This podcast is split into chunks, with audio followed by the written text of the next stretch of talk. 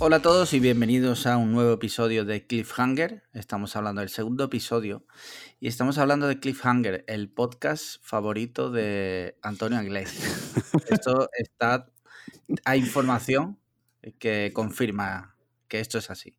Eh, estoy aquí con, bueno, yo soy Alejandro, arroba AlexLiam, y estoy aquí con mi enemigo número uno, eh, Alejandro Marquino arroba Alex Marquino en Twitter. Totalmente en contra de mi voluntad. Yo estoy aquí bajo amenazas. Alex Liam tiene documentos clasificados contra mi persona y los utiliza para que yo grabe esto con él. O sea, quiero dejarlo claro ya. Totalmente cierto. O sea, yo se me antojó hacer un podcast con alguien, digo, lo haces conmigo o asesinaré a toda tu familia. y, así es, así es.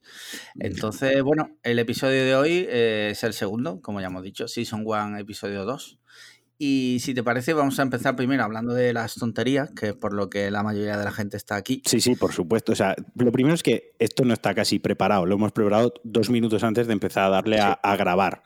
Correcto. Y nos hemos dado cuenta que la gente en realidad viene aquí por las tonterías, o sea, no por el criterio en cine, series o, cualquier cultura pop. Totalmente. Y bueno, los invitados de hoy, que va a haber dos invitados, los guardamos para, para luego que sea sorpresa aunque la gente que esté escuchándolo ya lo habrá visto en la descripción. Pero... Eso quien nos escuche y sepa leer, ¿no? Que quiero decir, no sé yo. Que ya es mucho. ya, es mucho. O sea, nosotros, por ejemplo, no sabemos leer. Exacto. Si nuestra audiencia sabe hacer las dos cosas, ole, ya ha sido un paso eh, cualitativo y cuantitativo. Totalmente. Entonces, bueno, vamos a empezar, pasamos ya de, la, de esto. Y si te parece, primer tema que teníamos por aquí apuntado, que es que Monster Energy va a sacar una especie de bebida nueva con alcohol, incluso con cannabis. Eh, ¿Qué te parece esto? Ah, no sé, tú. Ah, yo, yo ya no bebo alcohol. Yo desde hace dos meses soy. Abstemios son los que no beben alcohol, ¿no? Exacto. Pues yo ya no bebo alcohol. Y que lleve además droga al Monster, pues bueno, ya bastante destructivos para el organismo, pese a que nosotros nos encanta y estamos totalmente desenganchados. Yo no lo voy a probar yo no lo voy a probar y me parece un poco aberración, ¿no? El Monster es como la cerveza. La cerveza con limón, caca, ¿no? O sea, ¿quién bebe cerveza con limón? Los, los seres infames. ¿Quién bebe el Monster con otras cosas? Pues seres también infames, ¿no? O sea, yo por mi parte no lo veo. No sé tú qué opinas. Tú eres el que más Monster ha bebido. Sí, yo soy la persona con mayor índice de Monster Energy en el organismo y tengo que decir que los inventos estos que están sacando, que han sacado también uno con café y tal, yo la verdad que no le auguro mucho, mucho futuro porque la verdad, en mi opinión, creo que la gente que ve Monster es porque le, apetece Monster, no le apetece... O sea, si te apetece un pelotazo con Monster, es otra cosa. No veo a nadie que se vaya a abrir una lata que sea, eh, venga, a, a, mitad mañana me voy a meter este pedazo de Monster con whisky. No lo, veo. O al menos nadie que no tenga problemas en su vida. Sí, sí, sí, exacto. Yo, recomiendo, para quien no lo haya probado, yo el Monster, cuando quiero un pelotazo, yo me lo mezclo con eh, Jagger. Ahora, claro, claro. Están los, los Jagger Bomb, esto que se llama, en los bares, que incluso yo he llegado a ver eh, unos vasitos que hacen especiales de Red Bull, que le echan el Jagger por fuera o por dentro. Es un vaso especial para tomarte un chupito de Jagger con Red Bull. Totalmente. O sea, lo habitual es el, el Jagger con Red Bull. Lo que pasa es que en, esta casa y en este podcast somos de, Monster. No porque nos patrocinen, porque de hecho pasaron de tu cara un poco eh, en uno de los días más señalados de tu vida y no es tu entierro, no es tu funeral, me hablo de tu boda. Eh, y entonces, pero aún así somos de Monster, pero yo me lo mezclo con, con Jagger y a mí sí que me mola porque te pega ahí un pelotazo bueno. O sea, y el día siguiente te vea unas cagaleras también igual de buenas. Claro. O sea, pintando a pistola como si eso fuera la fábrica de Ferrari. bueno, eh, ya estamos marcando este nivel ya en el segundo episodio, ¿no? Vale. Bueno, eh, resumiendo, eh, no, lo vemos, Y el de, el de, el de droga porro, el monster de droga porro, no sé yo si. O sea, una cosa que te relaja junto a una bebida que te pone nervioso. ¿No es un poco como Homer cuando hace de camionero, ¿no? Que sí. Pero eh, claro, es eh, le llamarán Monster cero grado, ni frío ni calor, ¿no? Porque lo, que te pone más nervioso, luego te relaja lo que es la droga porro. Entonces al final te quedas igual, te has gastado 3 euros o lo que valga la lata. Para beber agua, perfectamente. Sí, sí, sí. En fin, esto no sé yo, ya Dios dirá. Dios dirá. Eh, si te parece, vamos a hablar ahora de una peli Sí. que estuviste la semana pasada, fuiste al estreno. Sí, por desgracia. no es otra Sí. No es otra que el mismísimo X-Men Fénix Oscura, ¿se llama así? O Dark Phoenix, sí. Dark Phoenix. Sí, es, a ver, eh, yo fui al cine a verla porque he visto todas las películas de X-Men en el cine. ¿no? Al final, esto, esto cerraba el ciclo de películas X-Men con Fox, porque recordemos que hace cosa de mes y medio, más o menos, dos meses, Disney compró Fox. Eh, y por ende, eh, se quedó con los derechos de los X-Men, ¿de acuerdo? Entonces esto ya es como que esto ya ni es canon ni era nada. Esto se ha estrenado porque estaba acabada y porque ha costado unos dineros. De hecho, eh, hubo unos reshoots del, del final de, de la película, que además se nota, hay un salto ahí de calidad en lo que se ha regrabado. Pero bueno, a ver, la película es totalmente infame. ¿Y por qué es una película infame? O sea, es en parte es como una especie de remake de X-Men 3, la decisión final, que ya contaba este hilo narrativo de, de la Fénix Oscura, de que la liaba gorda, de que, bueno, sus tampoco voy a entrar aquí en todo el tema de los cómics, a, poco que hayas visto las películas o que sepas un poco de qué va el rollo, Fénix es como la más poderosa de los X-Men, ¿no? Y es como una, una, bomba nuclear en ella misma con un poder que se desata y no y es como el mal, bueno, una historia de esas chungas. Eso me, eso me recuerda a cuando voy al Taco Bell, que es como una bomba dentro de mí a, punto de flotar. pues, pues la ha pasado, la ha pasado lo mismo, ya se ha comido un Taco Bell y luego un Five Total, que la película es mala, o sea, eh, voy a rajar de la película sin, ningún tipo de compasión. Lo primero, los actores, o sea, tienen una pereza, hay momentos que estaban, eh, se les ve la cara como estoy aquí porque me han pagado un pastizal y porque había firmado el contrato, no sé si de resaca, quizás una mala resaca, firmar el contrato. De, hecho, eh, Jennifer, cásate conmigo, Lawrence, no quiero hacer spoiler, pero voy a hacer spoiler, muere más pronto que tarde, y es porque ella quería, o sea, en plan de yo he firmado que aparezco en esta peli, pero no cuánto tiempo aparezco en esta película, así que a mí me quitáis pronto del medio, ¿no? Y es como... Los, los, trajes no son trajes, son disfraces, son como cosplays mal, ¿no? Traje de X-Men envío gratis un día. Eh, es lo que te digo, los actores no, tienen ningún tipo de, ganas, unas escenas ridículas, unos CGIs que en el final de la película los efectos especiales son buenísimos, pero al principio dejan mucho que desear. La historia como que tiene un mal ritmo, no sé, es una película que de verdad no haría que nadie, no recomendaría a nadie pagar por ella en cines, ni siquiera pagar por ella en Blu-ray, o sea, que se esperen, tampoco voy a hacer apología de la piratería, que la voy a hacer luego, pero casi que, se esperen a Netflix, ¿sabes? Porque antes después no, merece la pena ni, gastar tiempo en bajarla. O sea, si un día, es más, ni Netflix, si un día la echan por la tele, hmm. que sea algo que no requiera que tú activamente pongas la película. O sea, tiene que ser algo pasivo. Sí, es, lo típico que tú estás de fondo y estás con el móvil o estás con el iPad o estás hablando, yo qué sé, con tu perro. Es que hablar con tu perro es mejor, ¿sabes? Aunque no te vaya a contestar. Y bueno, un poco el tema es ese, yo qué sé, pues quien haya visto toda, todo, toda la saga de X-Men, pues la verá por inercia, pero es que ya Apocalipsis era malísima. Pues esta es un pelín mejor que Apocalipsis, pero igual de vergüenza ajena. Sí, sí, sí. Y esa es, el, esa es la review de la única película que vamos a comentar hoy en el podcast de cine, ¿no? O sea, o sea ya de aquí solo pudiera mejor el podcast. O sea, del 1 al 10, ¿qué puntuación le das a esta, a esta mierda? pues le doy un, Mira, le voy a dar un 4 porque sale Jennifer Lawrence y porque sale el, Joder, ¿cómo se llama este? Es que he querido olvidar hasta el nombre de los actores. ¿El guaperas este? El. ¿El rubio o el moreno? El, el rubio. Sí, el, alemán. el, alemán. exacto, el de Malditos Bastardos. Sí, hostia, el que enseñaba, enseñaba el ciruelo en la peli. Eh, el The Same. Estamos haciendo el ridículo aquí, espérate. Sí, sí, pero hostia, ¿cómo es posible que no me acuerde? Eh, Michael Fassbender. Ese, Michael Fassbender. Pues Madre mía. Le vamos a dar buena nota por Michael Fassbender, por Jennifer Lawrence y por Sansa Stark, yo qué sé, ¿sabes? Porque bueno, al final Sophie Turner también tira y la mala es Jessica Chastain, que no me salía. Sí. Quiero decir, es que encima el reparto, pues oye, dentro de lo que cabe, con sus más y con sus menos, tiene buen reparto parto, ¿no? Pero, ¿sabes qué pasa? Que yo, yo no he visto la peli, pero me hago la idea de que esto es lo típico que tienes un pedazo de cast, porque en realidad son buenos actores, ¿no? Mm. Jessica Chastain, Jennifer Lawrence, que tiene dos Oscars, James McAvoy, Michael Fassbender, no es mal actor. No, no, no. Pero claro, es un proyecto sin ningún tipo de alma que han hecho un poco por inercia. Claro. Encima también sale Olivia Moon, que es eh, también, bueno, no es que sea una actriz tal, pero bueno, una chica bastante solvente. Sí. Y es lo típico que, lo hacen sin alma, sin cariño y al final pues Eso se nota en el producto final. Ha sido una obligación. O sea, toda la gente que ha participado en ese proyecto se quería quitar cuanto antes de encima el proyecto. Y eso eh, al final se respira. No hay, no hay alma, no hay corazón, ¿sabes? se lo querían, se lo querían quitar rápido encima. Pero bueno, igual que nosotros con la review de la película. Sí. Pues yo creo que no merece la pena dedicarle más tiempo a Dark Phoenix. Si alguno de nuestros oyentes la ha visto y nos quiere comentar algo, que se lo ahorre, puesto que no merece la pena. Exacto, ni siquiera leeremos el comentario. No, para nada.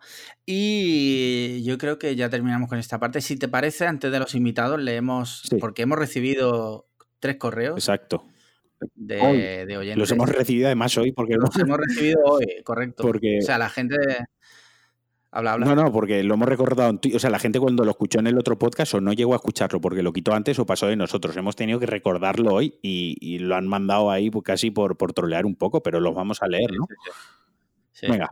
Eh, mira, tenemos el primero que lo ha mandado Aloysius, eh, arroba Aloysius en Twitter. No se llama así en la vida real, pero es su nick de. pero lo dejaremos así en el anonimato y te leo lo que dice, ¿vale? Boquerones en vinagre versus anchoas. ¿Cuál es la forma correcta de comer peces pequeños? Sent from my iPhone. Joder, está muy. Eh, para mí me, llevo todo el día dándole vueltas, ¿no? Y me ha resultado una pregunta jodidísima, porque boquerones, si te los comes con unas papas, anchoas sí son buenas, tío. Es que, ¿qué eliges? Mira, eh, de general te diría que boquerones en vinagre, ¿por qué? Porque no hace falta que sean unos boquerones muy buenos para que sea bastante solvente. Mientras que una anchoa, si no es buena, está asquerosa, o está muy salada, tiene espinas, ¿sabes? Sí, sí. Entonces, eh, yo votaría que boquerones en vinagre. Para hacer una salida, vas al Mercadona, ¿no? Y tienes la tarrina de boquerones y la de, la, y la de anchoas, ¿no? O sea, alguien con mi poder adquisitivo no se puede permitir otro tipo de pescado pequeño.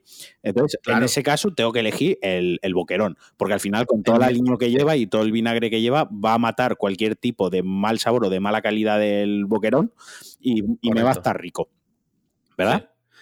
Mientras, exacto. Mientras que si tienes mucho dinero o un día te quieres dar una, un, un homenaje, y te apetece comprar anchoas, yo he llegado a ver anchoas a ciento y pico euros el kilo. ¿eh? Yo, mira, voy, a, voy a, contar algo personal de mi vida que probablemente en algún momento tú o cualquiera de nuestros oyentes troll lo usará contra mí en Twitter, ¿no? Que es algo que os gusta hacer mucho, hijos de puta. El tema está en que mis padres, cada vez que salen de viaje por el norte, a mis padres les gusta mucho viajar al norte, lo que me traen de recuerdo siempre son anchoas. O sea, ah. es una cosa que a mí me flipa. ¿Y por qué yo me quedo con la anchoa, tío? Porque es mucho versátil. La anchoa te la puedes comer sola, la puedes preparar en una vinagreta para una ensalada, la puedes poner en una pizza con un poco de piña. O sea, te da, te da esa versatilidad. Aunque, aunque, respondiendo a la verdadera pregunta, que es cuál es la forma correcta de comer peces pequeños, ¿no? O sea, lo de pezqueñines, te lo pasas por el forro y te comes el pez pequeño. Para mí es frito. El pescadito frito, lo siento, o sea, eso se lo lleva de calle. Pero bueno. Sí, sí, sí. Sí, de acuerdo. Y eso que yo te he visto a ti comer eh, sardinas con la cabeza y todo. O sea, una cosa totalmente fuera de lugar. Hay vídeo de ello, ¿eh? Hay vídeo. de hecho, yo es que los espetos me los como enteros. O sea, es que están tan ricos que no puedo desperdiciar nada. Bueno. Con esto yo creo que ya zanjamos el tema que nos proponía Loisus y animo a nuestros oyentes que nos digan qué prefieren, si boquerones en vinagre o anchoas. Seguramente habrá mucho hijo de puta que dirá que no le gusta el pescado porque eso es otra. Eh, hay gente adulta ya con, sin alma que dice que no, que no le gusta el pescado. Que tiene espinas. sí, o que no, que sabe mucho a mal. Digo, ¿a qué quieres que sepa? bueno. en fin. Eh, siguiente correo de un usuario llamado José Turpin, no sé si lo conoces, eh, es un chico de Murcia. Empezamos ya a regular. ¿Qué quieres? Y te, leo lo que dice. Venga. Buenos días, soy un chico de 15 años de Alcantarilla. o sea, ya es fuerte que haya en Murcia un lugar llamado Alcantarilla. y que este esté mintiendo con la edad también. Bueno. Sí, sí, es otra. O 15 años en cada huevo, Turpin. Que os sigue desde que lanzasteis el podcast, o sea, hace dos semanas. Tampoco eso es que sea un logro. Y le encanta, sobre todo la calidad del audio de Liam. O sea, ya va, vacilando, sí. Dice, me gustaría dedicarle una canción a mi abuela Hortensia, a ser posible la de Radical del Chibi, que siempre ha sido de sus favoritas. Vale. Bueno, por razones obvias no vamos a poner aquí esa canción. No podemos, por copyright. Exacto, y además me parece una falta de respeto, José Turpin, que le dediques esa canción a tu abuela. Así quiere la su abuela, ¿sabes? Sea, eh, a saber qué tipo de aberraciones le habrás hecho a tu abuela Hortensia. y ahí lo dejo. Dice, aparte de esto, paso algunas cosas, ah, perdón, algunas cosas que me molaría que comentarais. Venga. Dice, mejores lugares donde habéis comido o en los que más habéis disfrutado. Ah, eh, esta pregunta, o sea, en lo que más habéis disfrutado, entiendo yo, comiendo o haciendo otras cosas. Pero en Murcia. Bueno, no ah. necesariamente en Murcia. Ah, yo entendí que era en Murcia. O sea, decía, claro, no, no, no. Hombre, si, le, si dices Murcia, yo no he estado en mi puta vida en Murcia. Yo es que solo he estado una vez en Murcia y fue por una cita de Tinder y lo iba a contar aquí. Pero, Ajá claro, iba a decir, el mejor sitio donde te lo puedes pasar en, Murcia, iba a decir, yo solo he estado una vez y ha sido por una cita de Tinder y Turpin no ha tenido esa, esa suerte, ¿sabes? O sea, quiero decir, pues bueno, me lo pasé bien y porque salí por el centro, salí de fiesta y la cosa, pues oye, la cita no fue del todo mal, fue muy bien. Y por eso me lo pasé bien, es el buen recuerdo que yo guardo de Murcia, el único, el resto de Murcia para mí como si se extingue, ¿no?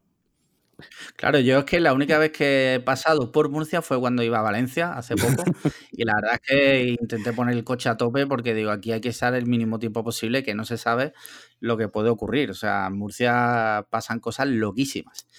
Dicho lo cual, eh, vamos a responder ya en serio. Mejores lugares donde habéis comido.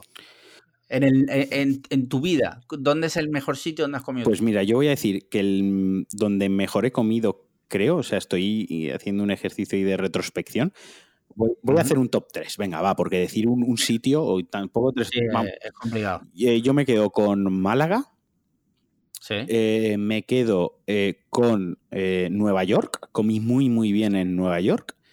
Sí. Y me quedo también con Suecia, tío. Comí un estofado. tengo un, recuerdo grabado de un estofado de Suecia que ha sido un estofado de reno.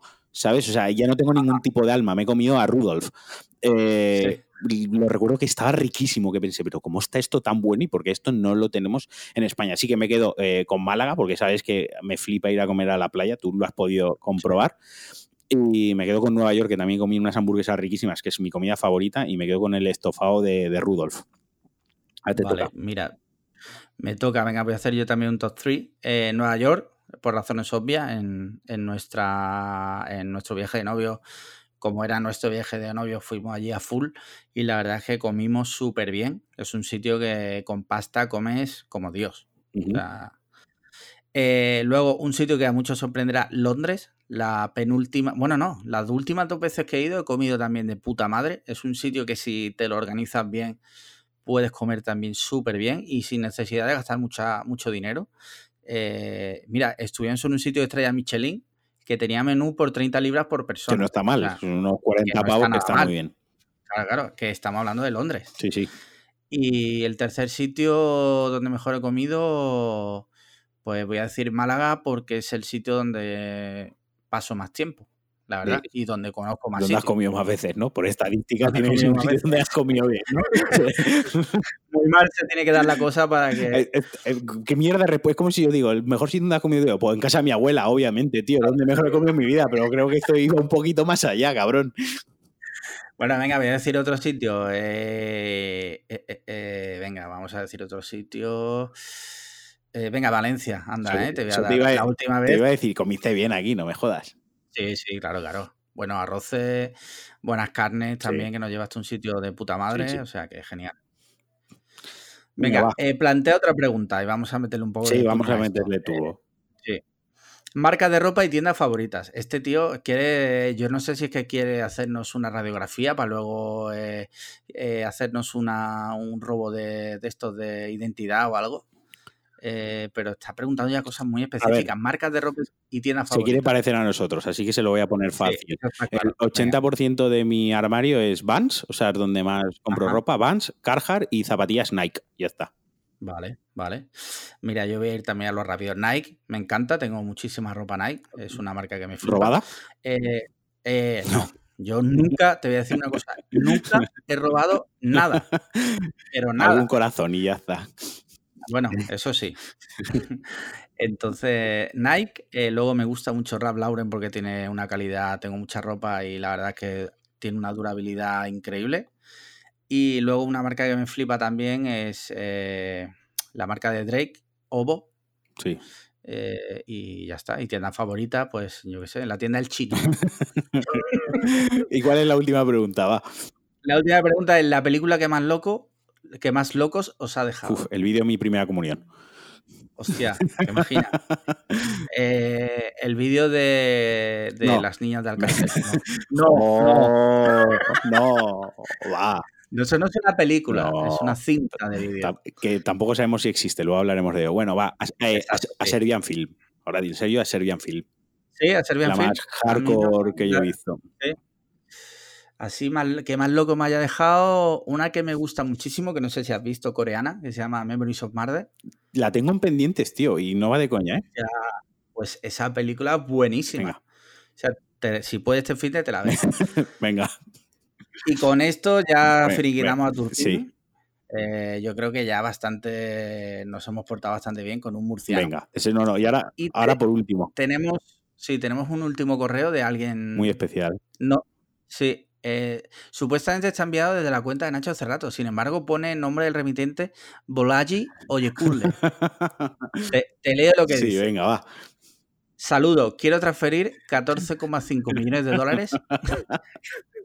Para ti es una herencia. Ha sido usted seleccionado como ganador de la empresa ganadora Microsoft Windows para poseer la ganancia. Por favor, envíe correo electrónico a larrydetectives.yahoo.es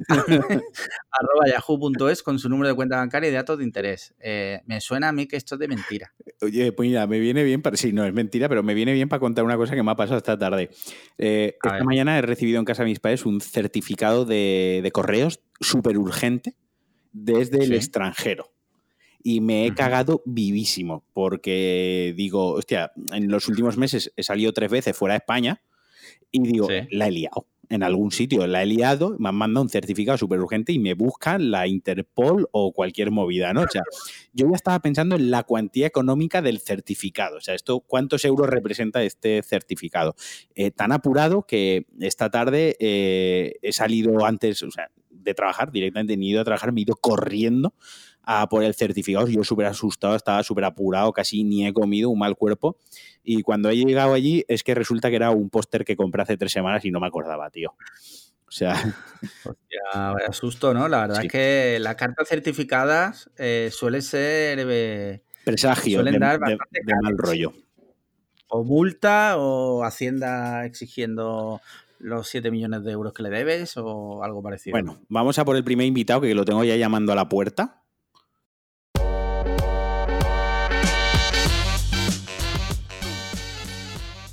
Eh, bueno, pues tenemos ya uno de nuestros invitados de hoy, que no es otro que el mismísimo Muquita, eh, Pedro Iglesias. Eh, ¿Qué tal? Buenas, pues muy bien. Eh, todo un honor estar por aquí. Dudoso honor. Muchas gracias. Sí, dudoso honor. Bueno, para quien no lo conozca, Pedro Iglesias, arroba Muquita, es un amigo de, de Marquino y además es un integrante de New Game Plus. Y, y algún detalle más para quien no te conozca. Pues no sé, eh, llevo mucho tiempo en Twitter, mucho tiempo en los videojuegos y soy uno de esos de Twitter de videojuegos. Sí. Del sector videogame. Sí. Bueno, nos lo hemos traído hoy porque queríamos hablar de la Mega Drive Mini y yo creo que poca gente conozco que sepa más de, de videojuegos y de Mega Drive que, que Muquita. Así Sí. que te vamos a dar la sección para ti, Pedro, totalmente. Ah, vale, la, la presento yo, ¿no? Sí, sí, no, esto ya, ya ya es tu podcast, ¿sabes? Vamos a hacer un pequeño inciso y ya, si queréis, ya empieza Pedro a darle duro. Y es que el otro día ya se confirmaron los últimos juegos que faltaban por confirmarse de la Mega Drive Mini. Y bueno, cuéntanos qué tal, Pedro. ¿Qué te ha parecido este catálogo? Pues a ver, eh, creo que de todas las minis es el mejor catálogo, principalmente porque son muchos juegos. Es el catálogo más extenso, son 40 más 2 al final. Y pese a que hay alguna cosita un poco cuestionable, eh, hay otras que han sido una, una sorpresa total, que nunca habían estado en recopilatorios de este tipo. Y lo mejor de todo es que Sega se la está tomando en serio. O sea, eh, no, es, no es un producto de baja calidad, sino es la misma Sega y ha contratado para hacer las, las emulaciones o los juegos a M2, que es un, un equipo de desarrollo japonés experto en, en ports, de hecho, y que ha estado ligado a Sega durante muchos años. Eh, así que, ¿quién mejor que unos románticos y unos cracks como estos tíos para, para hacer la emulación de, estas ROMs, de estos juegos.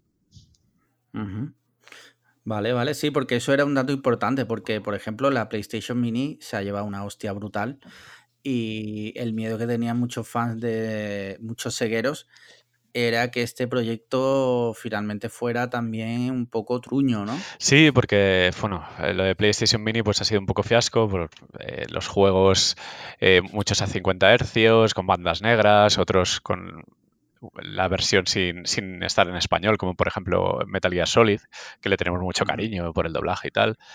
Y eh, supongo que, todos hemos pensado que la Mega Drive Mini en algún momento iba a ser como las consolas esas que venden en cualquier lado, MediaMarkt, Corte Inglés y tal, que son un Mega Drive Minis, pero licenciadas por Sega, pero producidas por los de AT Games y estos, que son así muy cutrecillas.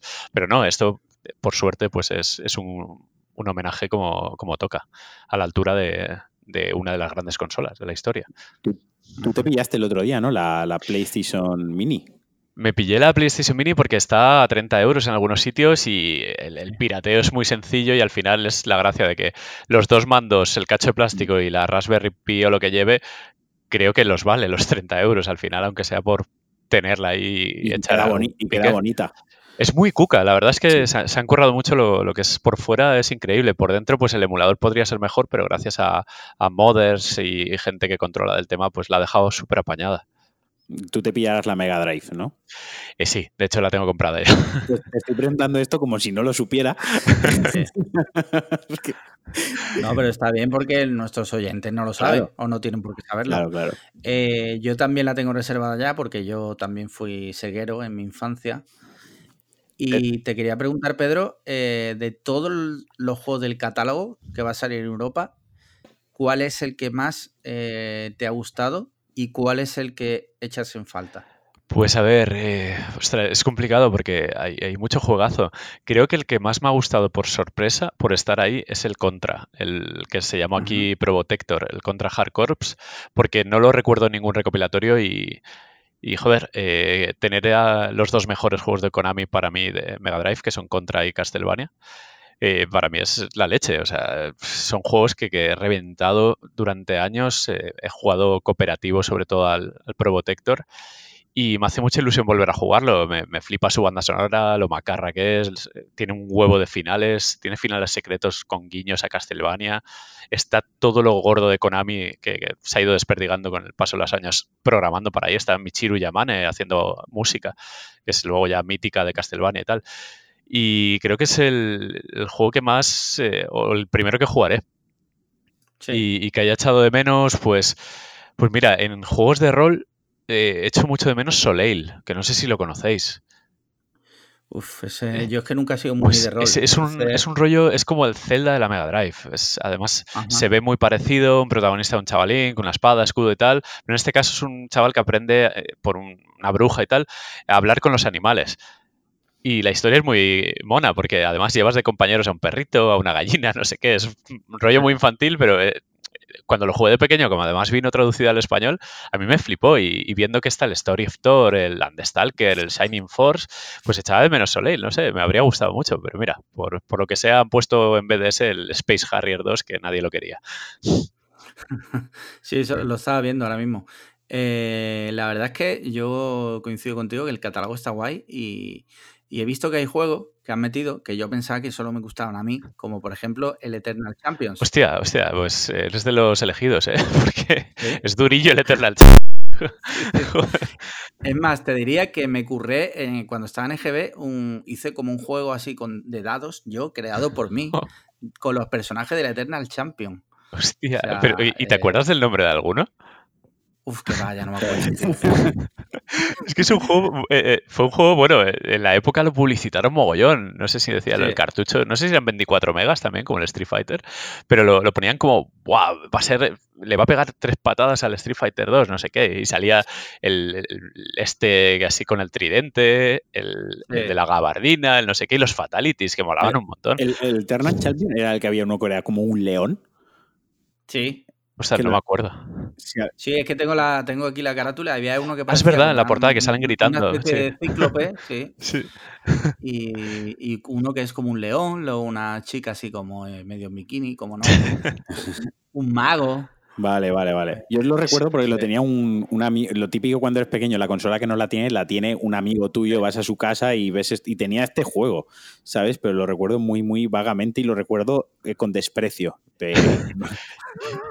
Yo recuerdo haberme tirado una tarde entera en casa de un amigo jugando a dobles, pero en plan dejándonos matar para conseguir los fatalities, que eran además muy de posición, de te tengo que dar el último golpe en tal píxel para que pase. Y había un escenario como con un cartel de neón, como lo que ha hecho José, ese rollito ahí tal, y una letra, pues justo en ese, si lo matabas ahí se electrocutaba y era como, ¡guau, gore! tal. Claro, teníamos 13 años, yo qué sé, o menos. Vale, o sea, mira, lo acabo de googlear, ¿no? Y pone en Google, ¿no? Si tú pones Eternal Champion, sale, sabéis que sale primero la ficha de información que te da Google, ¿no? Sí. Pues pone, al 94% les ha gustado este videojuego. O sea, Alex Liam ha votado 94.000 veces. ¿Con cuántas cuentas te has ¿Con hecho? ¿Cuántas cuentas has votado, Alex? Mira, mira, le, le da el pulgar para abajo, tío, para ver si cambia esto, pero no. Uno que yo, uno que yo he echado de menos es el, el Rocket Knight. Rocket Oh, Knight también, Adventures, también, joder, y tanto. Porque yo tengo una historia muy turbia con ese juego que nunca lo pude jugar y eso que me lo compraron.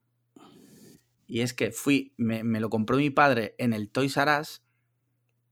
Llegué a casa y dice mi madre, no, en el Carrefour está más barato. Vamos a devolver el del Toys R El Us. continente, tío.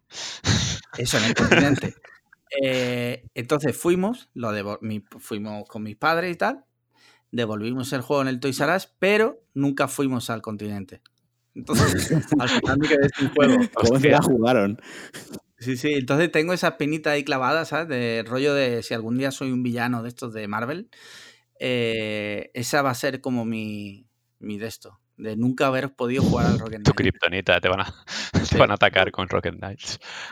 Joder, pues es, un ¿Y juegazo? ¿eh? Es, es- Sí. Konami en Mega Drive, a ver, no se prodigo tanto, tanto, pero joder, hizo cada. Y el Tortugas Ninja, que también habría estado bien, el, el Hyperstone Sí. Haste este. Sí, Oye, una, ese estaba... una duda. Yo recuerdo de Mega Drive un juego, no sé si os acordaréis, de unos eh, que se veía así en isométrico, que era como, eh, como si dijésemos unos M&M's, por, por decirlo de alguna manera, que eran raperos, que iban Ah, buscando Claro, tío. su- Pues está, está, el Toe Jam and Earl. Ese, Sí. ese, ese, Sí, ese sí, sí. está. Sí, está, está, que lleva- tenía un cooperativo muy chulo.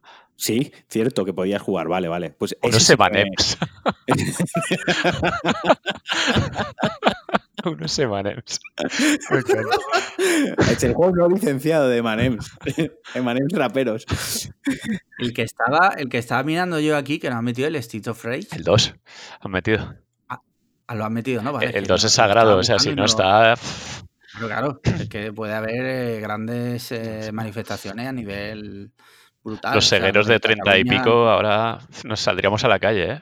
Con K. Sí, sí, sí, totalmente. ¿Y tú, Alex, nunca, nunca has tenido una Mega Drive o...? Yo, eh, la primera Mega Drive que tuve fue hace dos años, cuando eh, José Jaca se deshizo de muchas consolas que tenía y me dijo, toma, una Mega Drive. O sea, no he tenido jamás una consola de Sega. Así, así es. O sea, me quito la careta. Nunca he sido Sega. Entonces, tú de chico jugabas, ¿qué, qué tenías? Eh, Yo nada, era pobre. No, jugaba a, a la- a Yo-yo. Nintendo. A Nintendo, tío. Yo Nintendo, tengo, tengo una pequeña anécdota, la voy a contar muy rápido, y es que mi padre trabajaba en Continente, en el antiguo Continente, y era, bueno, tenía un puesto de directivo, ¿no? Tenía un relativamente buen puesto. Y cuando llegó la Super Nintendo y la recibieron en los almacenes de, de Continente, como tres días antes de ponerla a la venta, ¿no? Con la- antes la logística iba de otra manera, ahora va mucho más in time. Si la PlayStation se pone a la venta el día 3, la reciben en los centros a lo mejor el día 1 o el día 2. Antes, pues Sí. tenía otro timing y la reciben un poco antes.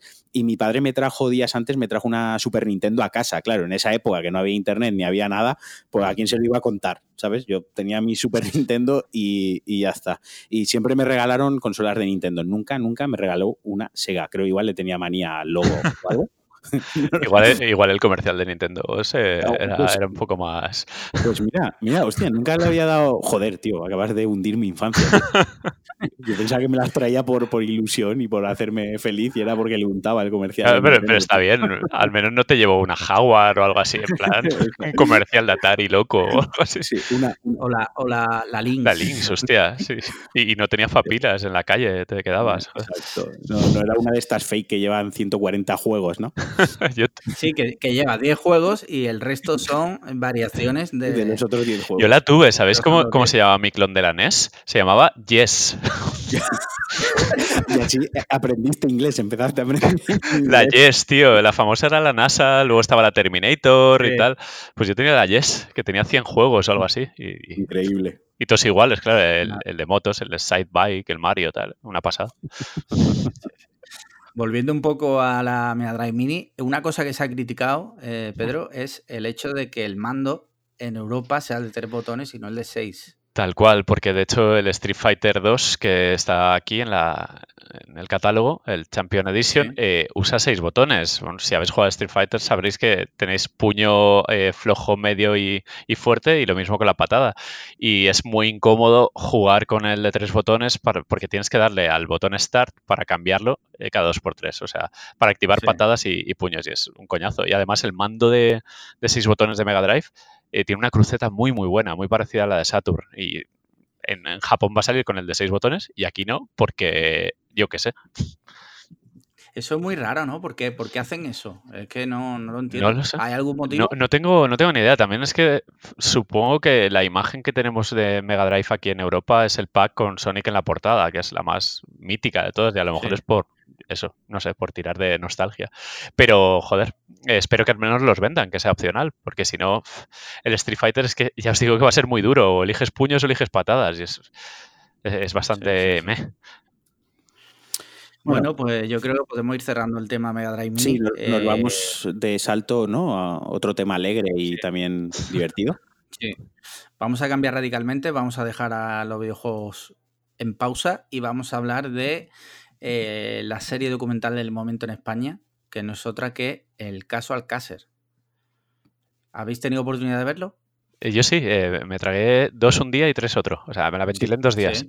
sí. bueno, yo le he dicho a Alex, vamos a aprovechar que venía Pedro a grabar, porque a ti te flipa, o sea, entiéndase como te flipa que, que estás muy puesto y que has buscado sí, eh, mucha divulgación y mucho sobre el tema. O sea. Yo me yo he sido fan de los volúmenes de forocoches del caso Alcácer eh, desde que se inició. Eh. Yo me he tragado todo. O sea, todas las teorías, todo lo, lo objetivo, lo subjetivo, locuras, de, de, todo. O sea. No eres fan del crimen, eres fan de todo el trabajo que ha habido detrás de, de, de investigación. Soy fan de creerme un poco detective, como todos, ¿no? Que ahora estamos todos con nuestras teorías y siempre, siempre está bien. Y es algo que, que ya está como dentro de, de la memoria de, de, todos los españoles nacidos a partir del, de los 80 y sí, es imposible no, no, que no te atraiga un poco la mitología que hay. Si os parece, eh, vamos a resumir un poco sin contar spoilers. Pero bueno, spoilers, es que esto va a pasar la realidad. O sea que eh, el, el, documental tiene cinco episodios y lo que narra un poco es el crimen, cuando pasó, eh, el juicio, eh, todo el lío mediático que hubo en España con respecto a eso y luego pues todas las teorías loquísimas fuera de lo que es la versión oficial que se lió en España. Eh, vosotros cuando... Bueno, ¿tú lo has visto, Ale? Está viendo Laura. Ah. No, no lo sé, no, no contesta. No contesta, no contesta. Bueno, ahora, ahora volverá.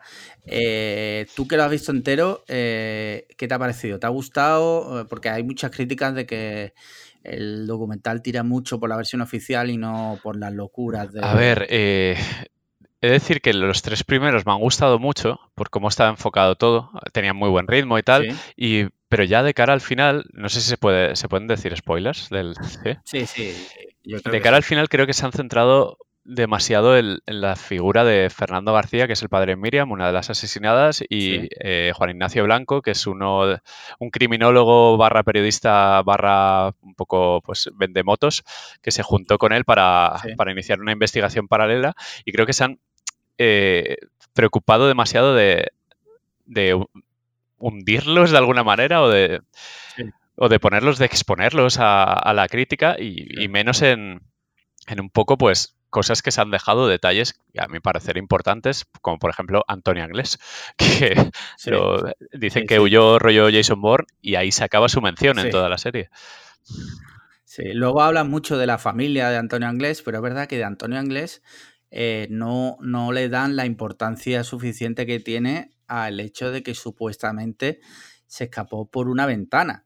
Es de un quinto piso, además, ¿no? Sí, y con, un rollo sábanas atadas y luego un salto como en diagonal muy complicado. No sé, una cosa eh, bastante inverosímil por, por todo. Todo lo que rodea a los angleses es como muy de. No, no lo entiendo.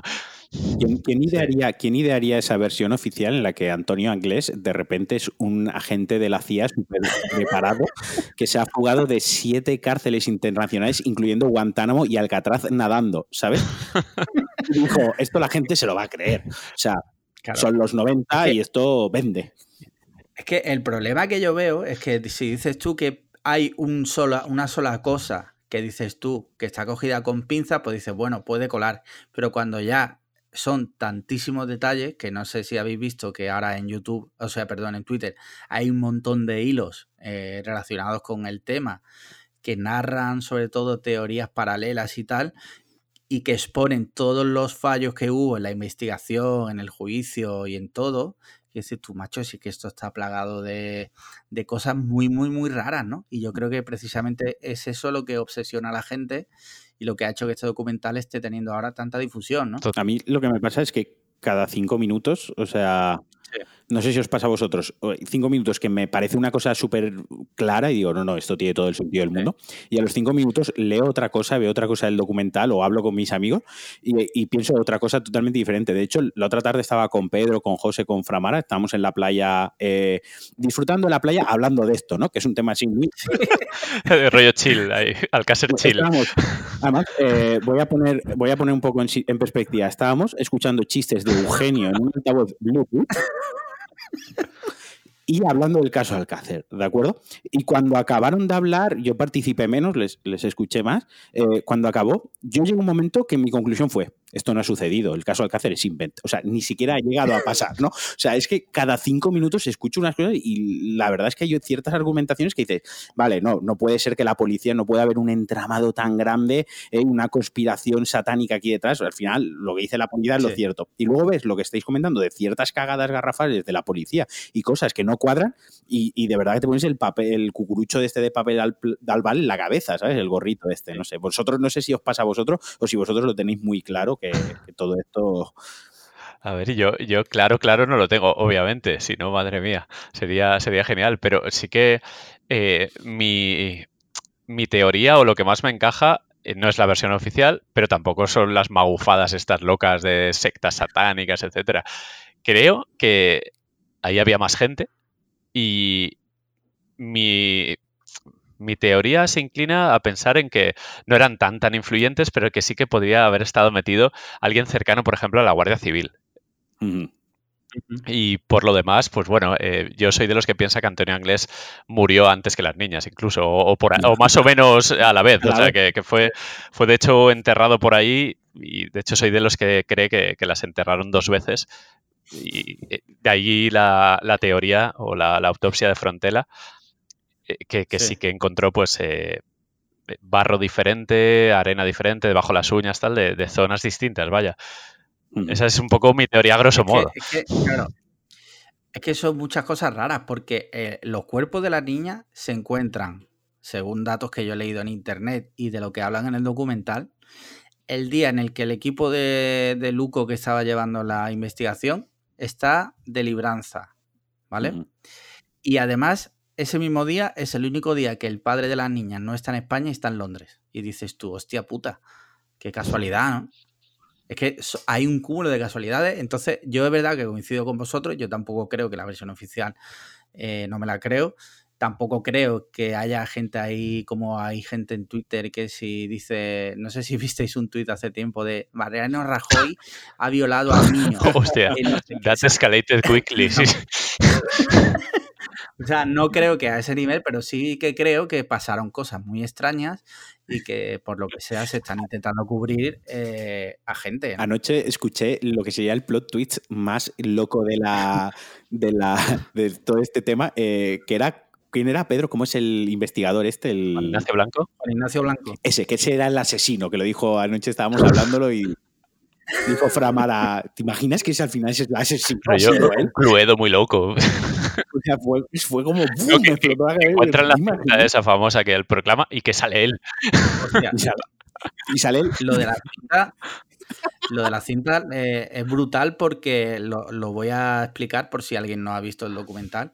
Y es que Juan Ignacio Blanco dice que un, eh, un feligrés llamó al cura de, la, de Alcácer y le dijo que le iba a dar una cinta antes de morir el tío, ¿no? Dice, antes de yo morir que tengo cáncer, te entrego esta cinta para que se la des a Fernando García y Juan Ignacio Blanco. Total, que el cura los llama a las 4 de la mañana, les da la cinta y supuestamente en la cinta lo que se veía era como a las niñas le hacían perrerías y tal. Y, dices tú, claro, cuando lo dice en el documental, dice, hostia puta, y luego dice el padre de la niña, no, yo esa cinta no la he visto. Dice, ¿what? O sea, el, que le dio la cinta al Juan Ignacio este blanco, se la dio. El cura. Es porque se está muriendo de cáncer. No, eh, sí, por lo visto había un, supuestamente un personaje que le dio al cura la cinta porque estaba muriendo y quería en secreto confesión como eh, irse al otro mundo como soltar. Y Juan Ignacio Blanco ahora tiene cáncer, ¿no? Sí. Entonces la cinta esa está en Chernóbil. O sea, todo Es como la cinta de The Ring, ¿no? Todo el que ve la cinta le entra un cáncer terminal. No, pero que, claro, eh, te crees lo de la cinta y luego te dice el, cura, dice que ni cinta ni pollas, y el padre dice que tampoco ha visto la cinta. Y dices tú, macho, entonces, ¿qué pasa con la puta cinta? No, que no hay cinta. ¿Vosotros creéis que hay cinta? No, no, si pones la cinta y sale Juan Ignacio Blanco este como el de Sau. Esto es una prueba contra tu vida, o sea, no, hombre. Sale Juan Ignacio Blanco así con el dedo en forma de círculo y dice, toma, te la es, es demasiado loco. Eh. Además, eh, Juan Ignacio Blanco eh, ha perdido la cabeza ya. No, no, sé si por la enfermedad o porque realmente siempre ha estado medio loco, pero es un personajazo de estos que ahora encajaría como friki con el Cárdenas en, ahí en el este, Crónicas Marcianas. Es un poco, es un, farsante de esto, es como un timador de poca monta. Tiene como, tiene como un mal aura, ¿no? O sea, y, no, y fuera de coñas, el tío ahora pues no tiene su mejor aspecto físico porque la, enfermedad le está afectando bastante, pero ya las imágenes que salen de hace 20 años, hace 25 años, es como que tiene un mal aura, ¿no? Alrededor, es como no te inspira confianza o a mí al menos me da cierto mal rollito, ¿eh? Sí, sí, sí.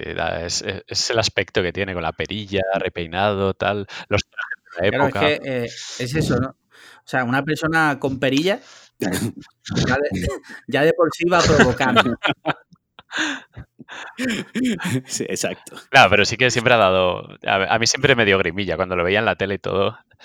No sé, y, a ver, gracias a él, en parte, aunque luego intentaran sacar rédito y tal, pues un poco el padre de Miriam se, animó a, tirar para adelante. Lo que pasa es que se, les fue un poco de las manos y acabaron como acabaron.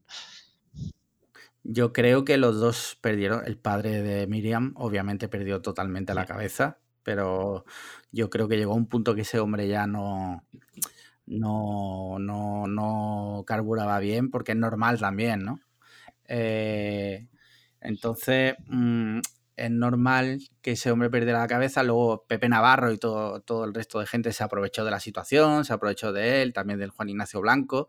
Y yo creo que obviamente Juan Ignacio Blanco también perdió totalmente la cabeza por el camino. Pero bueno, yo es culpa al padre. ¿eh? A mí, pues mira, que nadie pase por lo que ha pasado él y por lo que sigue pasando, porque ahora ha vuelto a su vida otra vez él, esto y, y aquí estamos hablando de ellos, 25 años Mira, de hecho, el otro día yo cuando estaba viendo el documental y veía al hombre, eh, hay momentos que el hombre se rompe y se pone casi a llorar. Que se pondría a llorar, lo que pasa que pues, lo han editado y no sale por, imagino que, y entiendo que por respeto, ¿no? Pero yo pensaba, digo, joder, tiene que ser duro y tiene que haber sido un remember ahí hardcore para él sentarte delante de la cámara y empezar a hablar de. y porque le ponen grabaciones, le, le enseñan cosas, ¿no? Para que las comenten. Tiene joder, tiene que ser. Pero, claro, porque yo creo que el hombre todavía. Mm, lo que pasa es que ya no ha dejado la vida pública y tal. Pero yo me imagino que el hombre todavía tiene ahí la esperanza de que eh, esto va a salir, que se va a saber, porque él, yo supongo que seguirá pensando que la versión oficial no, no es la, Nunca lo he creído, de hecho, desde el primer momento, cuando ve al Ricardo, cuando se cruza con él, lo normal, si creyera que es él, reaccionaría de otra manera, pero lo ve rollo con una media sonrisa, así como, pero el robaperas este, como lo llama él, va, a matar y va a hacer esto. Además lo dice así literal. Sí, el robaperas. Y de hecho, al final del documental, cuando le preguntan sobre la cinta, dice que cree que a lo mejor se guarda unas en la manga, o sea que todavía es, creyente de, todo el tema de locuras de cintas y tal. Yo, mi madre, hablándolo con mi madre, que le gusta también todo el tema de crímenes y tal, eh, ella tiene la teoría de que la, la, cinta sí existe y que Juan Ignacio Blanco la tiene guardada para que no le pase nada a su familia. Bueno. Eso es lo que dice mi madre. Es válida, o sea, la teoría, cualquier, cualquier cosa encaja. Desgraciadamente es tan chapucero todo que cualquier cosa tiene sentido. Sí. Bueno, al final dicen que el crimen perfecto no es el que no se resuelve, sino el que se resuelve con un falso culpable, ¿no? Y sería un, buen resumen de, todo esto. Y qué curioso que todo esto haya pasado en la comunidad valenciana, donde tú, Marquino, tienes eh, a todo el mundo sometido y a tu servicio, ¿no? Sí, sí. O sea, ¿tienes algo que decir a ese respecto? No me voy a pronunciar aquí porque lo vas a utilizar en mi contra mañana mismo, ¿sabes? Vas a hacer una grabación de este trozo, lo vas a sacar el clip y me vas a putar con él. E, ¿Es cierto que te gusta mucho ir a merendar al bar España? Sí, hago las quedadas ahí los domingos por la mañana, tío, para almorzar con un carajillo. Lleva, un carajillo ahí. lleva tus citas de Tinder al Bar España, ¿no? un reservado, además pido un reservado, no te jodes. Sí, sí, sí, Bueno, yo creo que este tema lo podemos zanjar ya, ¿no? Eh, recomiendo a la gente que le gusta así las cosas escabrosas que echen un vistazo al documental y que nos comenten qué les ha parecido y, tal. Eh, si os parece, eh, cambiamos un poco de tema antes de que venga el siguiente invitado. Sí, venga. ¿Habéis visto Chernobyl? sí. Otro tema que también a Pedro está bastante más puesto que nosotros. Sí, seguro. Eh, bueno, Chernobyl, para el que no lo sepa, volvemos a lo mismo, es una serie de HBO que narra lo que ocurrió en Chernobyl. ¿De qué va Chernobyl? De lo que pasó en Chernobyl. Pero yo quiero decir que vamos a hacer spoiler, ¿vale? Eh, de lo que pasó en, en, Chernobyl. Oye, pero es que esto es como lo de Alcácer, es que esto pasó de verdad. O sea, es un spoiler cuando hablas de algo de una serie que narra lo que pasó de verdad? ¿Eso es spoiler? No, es spoiler, Pedro, ¿tú qué opinas? No, yo creo que no. Ha prescrito ya el spoiler, ¿no? Creo que no. Joder, que esto pasó hace 20, 30 años casi. O sea, hay que ponerse las pilas. Bueno, eh, sí, la serie nosotros la hemos visto. Además, la vimos, la íbamos comentando en tal cual veíamos los capítulos y los veíamos el día que salía, además. Eh, yo voy a decir que a mí la serie a nivel eh, producción como tal, me ha flipado. O sea, me parece una serie de 10, más allá de que a lo mejor lo que cuenten ya, y hay gente en Twitter que ya empezado con las conspiranoias, ¿no? De no esto tan contado la versión oficial, no esto tan contado un rollo para que tú, bueno, bien, sí, lo que tú quieras. Pero a mí la serie me ha gustado.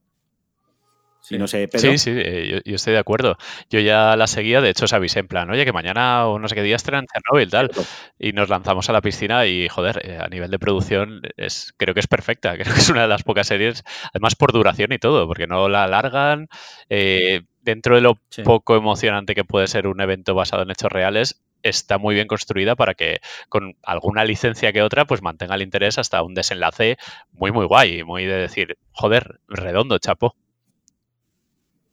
Sí, de hecho, hay, un, hay un personaje ficticio un personaje que realmente no existió, que cuando acaba la serie eh, te dice, este personaje encarna a todas estas personas que no estaban de acuerdo con la versión oficial, que fueron contra el gobierno tal, no sé qué. O sea, que le han dado ese toque, digamos, de no de drama, pero sí de narrativa clásica de ficción para, para, lo que dice Pedro, para que un hecho histórico no se convierta en un documental aburrido o una película documental aburrida y al final sea una serie de ficción que porque sabemos que Chernobyl ha pasado, pero si Chernobyl no hubiese pasado, eh, tú ves esta serie y te hubiese molado igualmente. Quiero decir, porque la serie está bien. Sí, sí, sí. Eh, luego la ambientación es brutal. No sé si habéis visto en YouTube, no, perdón, en, en Twitter alguien compartió hace unos días un vídeo que comparaba imágenes reales de Chernobyl con imágenes de la serie. Y era una pasada porque el trabajo de documentación que han hecho ahí es brutal, ¿eh? porque había escenas que eran prácticamente calcadas de lo que pasó en la realidad. ¿eh? Sí, sí, totalmente. De hecho, el plano secuencia este de 90 segundos que se marcan con los liquidadores tirando grafito hacia el núcleo para limpiar, eh, hay un vídeo en YouTube que, dices, esto es de coña, si es la serie. Y no, no, es un vídeo real que se rodó ahí arriba. Es, increíble. O sea, yo en ningún momento eh, ni he visto cromas, ni he visto cartón piedra, ni nada. Me he creído 100%.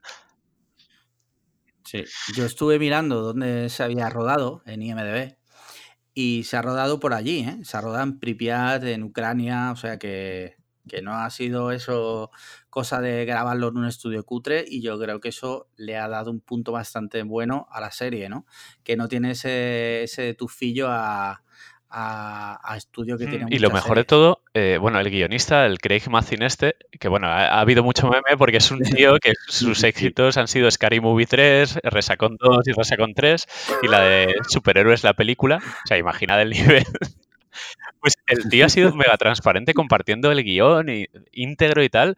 Y joder, es como que como un tío que puede empezar en la más absoluta mierda, de repente se saca de la manga esto. O sea, que es una manera, es superación personal. Chernobyl Redemption, ¿sabes? Sí. Alguien, alguien creyó en él en, en, HBO y yo creo que le ha salido bastante, bastante bien la jugada. Eh, luego los actores, la verdad que están de puta madre. El protagonista este, el, el que hace de Legasov. para mí es el malo, sí, para mí es el malo de Sherlock Holmes, en Moriarty. ¿En qué película? En la, de Ah, vale, vale, vale. Sí. Yo, yo es que lo conocía de Mad Men. Ah. ¿Tú de qué lo conocías, Pedro? Todos lo yo no lo, no lo, conocía de nada. No, no, conocía a Emma Watson, se llama, ¿no? La, la, la señora. ¿Qué? ¿Cómo se llama? No, Emily Watson. Emma Watson. Casi, casi. Emily Watson. Watson con un trabajo sí, sí, sí. de maquillaje brutal. Emma Watson, que lo mismo de tirar ahí un Siempre me lío con Emily Watson, Emma Watson y Emma Stone. Los, los, puedo confundir a las tres. Y qué mala suerte si te toca Emily Watson. que, y luego un personaje bastante, bastante odioso de toda esta trama era el de Anatoly Diatlov, que era eh, el del bigote. Sí, sí. Que, hostia, menudo hijo de puta, ¿eh? Y encima el tío sobrevivió. Que es lo peor de todo, porque de toda la peña que murió ahí, coge y el, y el peor de todos sobrevive. Pues, mala hierba nunca muere, pese a que te haya explotado una central nuclear. Y, luego se fue al cabrón, ¿eh? después de sobrevivir.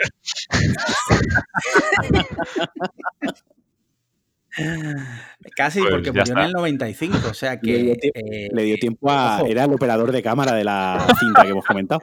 Le dio tiempo. Sí, sí, sí. muy valiente, cabrón, ¿eh? Y el que, está, el que está muy bien, el Skarsgård este, el que hace de, comisario del gobierno, que, joder, a mí me mola mogollón su papel. Lo hijo puta que es y, lo bien que lo hace. Sí, sí, sí. La verdad que a nivel de actores, es que la, la serie es bastante redonda, ¿eh? Eh, está genial. y ahora ha habido, no sé si visteis la noticia, bueno, sí, porque la hemos comentado en privado, eh, un pico de turismo en, en Chernóbil, en plan loquísimo, ¿sabes? O sea, yo estoy deseando que, toda esa gente, ya, ya hay fotos en Instagram que ya hacen el, como las fotos estas cuando la gente va a Auschwitz y se hacen, se hacen esas fotos, ¿no? Que dices, bueno, para las risas está bien, pero a lo mejor la foto no debería hacerse, ¿no? Pues ya hay gente igual haciéndose fotos en, en Chernóbil de, de, ese rollo. ¿Sabes? Pero creo que lo mejor está por llegar. es que, eh, tengo entendido que sigue habiendo radiación, pero que la gente que se puede entrar siempre y cuando no esté más de X tiempo. Sí, y no te puede llevar objetos de ahí, cosas así. No es como lo del Tate, no te puede llevar una piedra pómez, ¿sabes? Pero sí que se han visto influencers de estos haciéndose fotos un poco desagradables, porque en plan enseñando cacho de, no, no, por favor. Sí, sí, sí. Ojalá, ojalá seáis quien Logan Paul. El, del bosque de los suicidios. el del bosque de los suicidios en Chernobyl, por favor. Lo visteis hace poco en Instagram. No sé si es meme o es real, pero de una tía que se hizo una foto dentro de una mina de wolframio. Sí, bañándose. Ah, sí, en Galicia, ¿no? Sí, sí, sí, que, dijo que estuvo una semana con un montón de... Es un poco de Chernobyl de andar por casa, que es ¿eh? que eh, el ansia de selfie, o sea, ya mismo eh, rollo, me saco un selfie en un volcán a punto de explotar, sale mal. Sí, qué, qué tiempo, qué época tan maravillosa nos ha tocado vivir, de verdad. Sí, sí, sí. Yo echo de menos que no hubiera estado eh, tan desarrollado el tema de la, de, la retransmisión en directo para cosas tipo lo del el tsunami de Fukushima, eh, el 11S, imagínate, ¿no? Estoy arriba. Eh, chicos, ha pasado algo abajo, no sé, ha habido una explosión muy fuerte, no sé qué ocurre. ¿Habéis oído eso? Madre mía. Bueno, estamos desvariando. Yo creo que ya podemos zanjar el tema. El tema. Chernobyl, sí. Y si os parece, tengo ya por aquí preparado el siguiente invitado. Que si os parece, lo, vamos a invitar ya. dile que entre. Venga, pues voy a pasarle link.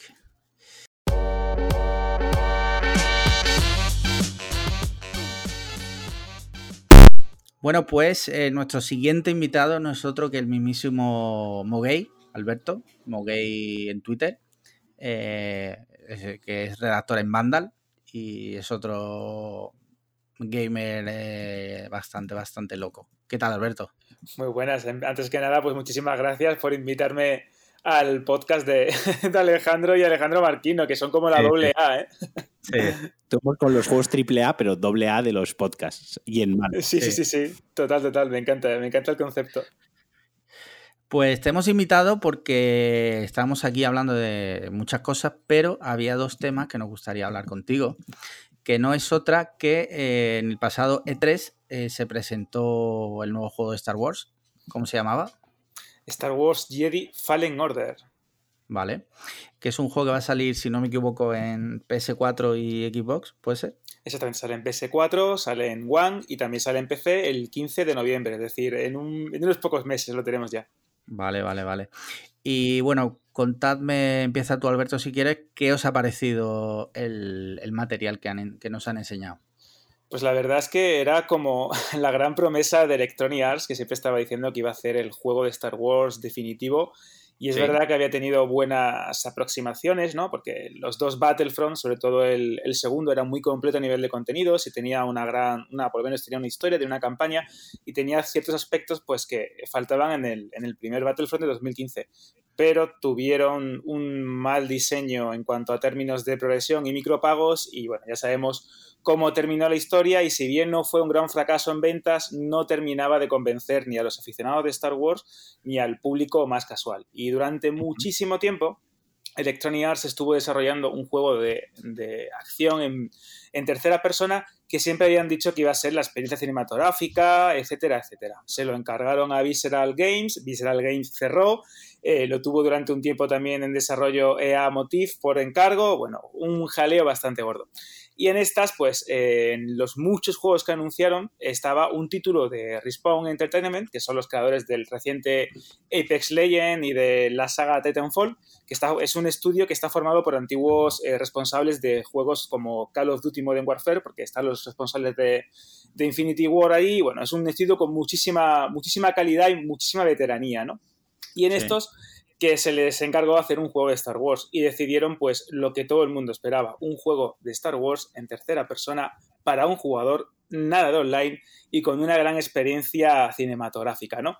Y en esta historia pues encarnamos a un Jedi que se llama Cal Kessis, que es un Padawan que ha sobrevivido, ¿no? a la Orden 66, la famosa Orden 66, en la que se aniquiló toda la Orden Jedi o casi toda la Orden Jedi por el universo después de las guerras clon y que vive oculto en estas que por un desgraciado accidente resulta que tiene que salvar a un compañero eh, del trabajo en el que se encuentra, que es en una fundición de, de, estructuras imperiales en un planeta que se llama Braca, y lo tiene que salvar usando la fuerza. Esto no pasa desapercibido por los soldados imperiales y empiezan a perseguirlo. Y la historia nos va a llevar a eso, ¿no? Eh, al estar constantemente eh, perseguido por las fuerzas del imperio, por los inquisidores, una figura que se presentó en la serie Rebels y que va a tener también muchísima eh, importancia en este juego. Y lo más curioso y que yo creo que es lo que va a definir este juego, sin lugar a dudas, más allá de la experiencia cinematográfica, de la narrativa, del guion de eh, Chris Abelón, el de Guardianes, eh, perdón, de Soldados de la Antigua República, Caídos de la Antigua República, perdón, es el concepto de videojuego, que para que os hagáis una idea va a ser una mezcla entre lo que podríamos denominar la experiencia Uncharted, muy cinematográfica, con mucha acción, con grandes secuencias de vídeo, un toque de Dark Souls o Sekiro, si lo queremos llamar así, con un parry, con combates de sable de luz bastante desafiantes, y aparte el concepto de jugabilidad tan depurada que tiene Respawn, con ese parkour, esa agilidad. Si todo esto lo mezclamos con un juego que encima nos va a dar cierta exploración, pese a que es lineal, nos va a dar cierta exploración y cierto backtracking, porque según sus creadores se han inspirado muchísimo en la saga Metroid Prime, yo creo que tenemos la experiencia definitiva, mm, por lo menos en esta generación, de lo que debe ser un juego de, Star Wars. Y no olvidemos que dentro del nuevo canon de Disney, pues esto tiene una importancia capital, porque nos va a contar ciertas historias, ciertos elementos que tienen cierta resonancia, nunca mejor dicho, en las películas, en los cómics y en otros productos de, Lucasfilm y Disney. Madre mía, Alberto, es la intervención más rigurosa que jamás eh, va a acontecer este podcast. O sea, ya da igual, yo no voy a hablar más. Eh, siento vergüenza de todo lo que he dicho anteriormente. O sea, es que yo estaba eh, pensando, cuando Alberto escuche el podcast entero, cuando que ni siquiera nos salía el nombre de Michael Fassbender, que hemos estado cinco minutos pasándonos la pelota. estábamos pasándonos la pelota porque no sabíamos cómo, cómo se llamaba Michael Fassbender, ¿no? Para hablar de los X-Men. Me estaba dando vergüenza. Digo, joder, voy a poner este trozo solo, solo este trozo del podcast. qué exagerado es, qué exagerado eh, Una pregunta que lanzo, a ver si me sabéis contestar, seguro que Alberto sí. Eh, ¿Se sabe si la trama del juego eh, va a ser independiente o va a tener relación con todo lo que ya existe Star Wars y lo que está por No vale leerlo, Alberto, que te lo has escrito antes de venir. no, no vale leerlo. No, no, no, pues sí, de hecho tiene relación, porque si seguís la serie Rebels o seguís el nuevo canon de Disney eh, y los cómics de Darth Vader, que yo sé que a ti te encanta, Martino, aparecen las figuras de, los inquisidores y de los que, se, lo que serían las, las hermanas, ¿no? Ese concepto de personajes muy complejos, muy malvados, que son la mano derecha de Darth Vader y que se encargan pues de perseguir a los Jedi restantes ¿no? de, la, de la orden. Y aquí sale la segunda hermana, sale una cierta Jedi caída al lado oscuro, que no voy a decir para no hacer ningún tipo de spoiler, y aparte tenemos un cómic precuela que se publicará, si no me equivoco, en septiembre-octubre, también eh, editado por Marvel, que nos va a ayudar a tener un poco de contexto en según qué personajes y según qué situaciones. Lo que yo no sé, y aquí también entramos mm, en un terreno un poco complejo es si habrá algún guiño, como si hubo guiños a la campaña de Battlefront en la película de los últimos Jedi. No sé si habrá algún guiño con, con The Rise of the Skywalker en, diciembre, pero seguro que habrá algún tipo de objeto, o este es el sable láser que portaba tal personaje, porque sabemos que esto nos encanta a los frikis, y estamos ahí con las lupas preparadas diciendo, mira, pues sí, porque esta túnica es la que llevaba eh, tal personaje en tal secuencia. Así que sí, sí tienen importancia. De hecho, eh, Lucasfilm hace unos cuantos años fundó un grupo que se encarga de revisar la continuidad de cualquier cómic, cualquier videojuego, cualquier película para que no se genere ese caos que era antes el universo expandido de Star Wars, donde un personaje moría, después revivía, era un poco jaleo. Bueno, estoy ya con Disney y cambió por completo. Yo, quiero saber la opinión de Mukita, porque sé, sé que es fan de Yo, yo, no he estudiado. Por eso, por eso, porque sé que cuando vamos a ver películas de Star Wars, eh, tú sueles ser el que pone los pies, nos, nos pone en, la tierra, ¿no? Pero suele ser el que sale diciendo, bien, me ha entretenido, está bien, pues una peliculilla de aventuras, lo suele definir como una aventurilla, ¿no? Entonces, sin ese fenómeno, o sea, entiendo que el componente aquí fandom es muy importante, ¿no? El, fanboy, ah, Star Wars y que te parece que es una pasada. Ahora quiero escuchar una opinión de alguien que le gustan los videojuegos y sabe videojuegos, pero que no tiene ese componente tan loco de, Star Wars. Pues a ver, es que temo quedar en ridículo, porque la pregunta del examen de, Star Wars, Alberto se ha llevado matrícula de honor y yo no he estudiado. A ver, a ver qué puedo aportar aquí. Eh, pues a ver, yo eh, os voy a hablar de, mi opinión del Jedi Fallen Order este, lo que he visto y lo que he leído. Yo tengo confianza ciega en Respawn porque Call of Duty 4, el Modern Warfare, es como, es ya un mito, es seguramente un top 50 histórico en los videojuegos. Lo metería sin, sin ningún miedo. Y cuando han experimentado con campañas eh, en su vida multijugador, que ha sido prácticamente lo, único que han hecho después de Call of Duty, que ha sido en Titanfall 2, la campaña de Titanfall 2 es muy buena. Curiosamente, un juego central en el online tiene una campaña de la hostia. Yo también, me parece de las mejores campañas que he probado en esta generación. Es, una, es una verdadera locura. Y son expertos en narrativa a través del diseño de niveles, que eso está muy bien. Y creo que este, si, les han dejado libertad, porque bueno, Disney ya se sabe que está midiendo todo al milímetro, creo que va a ser eh, un buen juego más allá de, un juego de Star Wars. creo que se puede colocar como algo, algo muy destacable porque están inspirándose en los Souls para el combate, en Uncharted un poco para el diseño cinematográfico de las plataformas, escenas y tal. Esa combinación tiene buena pinta y luego el dinero infinito y banda sonora de John Williams, pues al final mal lo deben hacer para que salga esto rana. Yo estoy contigo, ¿eh? Yo, yo cuando un proyecto empiezan a venderlo con tanta influencia de aquí y de allá, a mí me suele generar un poco de escepticismo. Pero sí que es cierto que es Respawn y yo tengo fe ciega en ellos totalmente. Pues eso, eh, creo que después de muchos años puede ser un, sucesor, por ejemplo, de los Jedi Knight y, eso sería muy bueno. Yo, me gustaría saber si en el futuro luego habrá un... DLC. Alex, Alex Lía me decía si habrá algún DLC eh, que puedas controlar al Capitán Spook. ¿Sabes? Seguramente. Si sale en PC, no te preocupes, habrá DLCs. Te puedes cambiar el, traje al tío y ponérselo de Jar Jar Binks.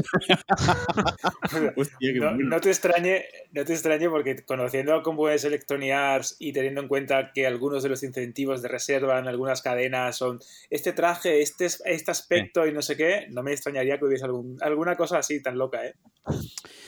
Pues bien, y nos vamos a ir a otro videojuego, ¿no?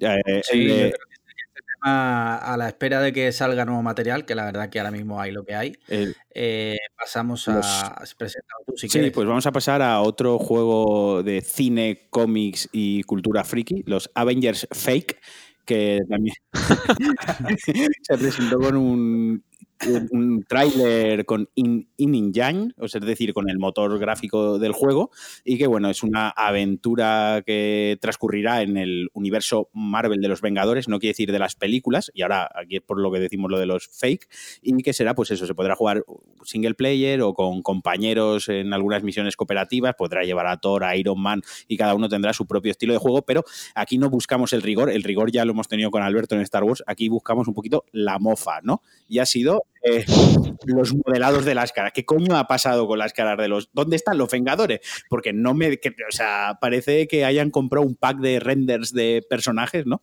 Y les hayan puesto la cara. Yo quiero saber que, cómo sentisteis al ver a esos Avengers. pues imagínate, yo cuando lo vi tenía muchísimas ganas del videojuego, creo que el concepto es una maravilla, que la gente que está detrás, pues Crystal Dynamics, Eidos Montreal, no hacen nada malo, pero sí es cierto que supone un, golpe un poco extraño, sobre todo viniendo del Spider-Man tan bueno de, PS4, ¿no? Que es verdad que no era nada, no tenía nada que ver con las películas ni con el nuevo universo cinematográfico de Marvel, pero tenía la suficiente personalidad como para que llegase a identificar según qué personajes y aparte tuviese pues su propia su propio carisma. Pero cuando yo vi a ese Capitán América con ese parapeto de antidisturbios. Parecía una infección zombie, ¿eh? Que se había Era muy, era muy raro, era muy raro. Esa viuda negra, eh, ese eh, Tony Stark que parecía y no parecía eh, Robert Downey Jr. y un Bruce Banner, ¿no? Que, parecía también a, al Mark Ruffalo, pero no parecía a Mark Ruffalo y es como un poco en tierra de nadie. Y bueno, ya lo de Thor, con esas barbas extrañas y esos discos ahí, esos platos, ¿no? En la, en la armadura pues Thor, que tiene, que tiene, toda la pinta de un muñeco del Belén. Totalmente, es un San José. es un San José. Y mira que yo creo que, ha sido uno de los anuncios, bueno, estaba anunciado, ¿no? Pero uno de los, de los momentos más importantes de este 3, una de las ideas más ambiciosas, un montón, tiene un montón de cosas que yo creo que va a ser un puntazo, esto de que el juego se vaya ampliando poco a poco, ¿no? Como un juego como servicio, con nuevas historias, nuevos personajes y todo gratuito, pero macho, en una cosa tan fundamental que es como crear un buen diseño de un personaje, sobre todo teniendo en cuenta que te van a comparar de manera lógica con las películas de Marvel y ahí fallas, ostras, pues me pareció un poco bluff eso, ¿eh? Pero de todas formas han dicho que en cierta manera van a revisar el diseño de algunos personajes, que van a intentar adaptarlo más, que no sé qué. Pero yo creo que teniendo en cuenta la pinta que tiene el juego, yo creo que esto es casi definitivo ya, ¿eh? Pedro, te toca.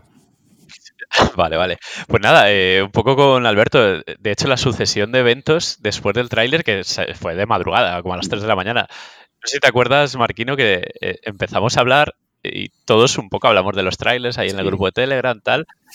Y salió un poco lo de Avengers de, uy, pues las caras, no sé qué. Nadie quería abrir el melón de las caras. Pero luego ya eh, el meme se destapó. de hacer la captura del Thor ese que estaba en segundo plano muy al final. Que... con la barba borrosa. Exacto, que parecen como editores del Dark Souls, que siempre son horribles, pues un poco de ese rollo.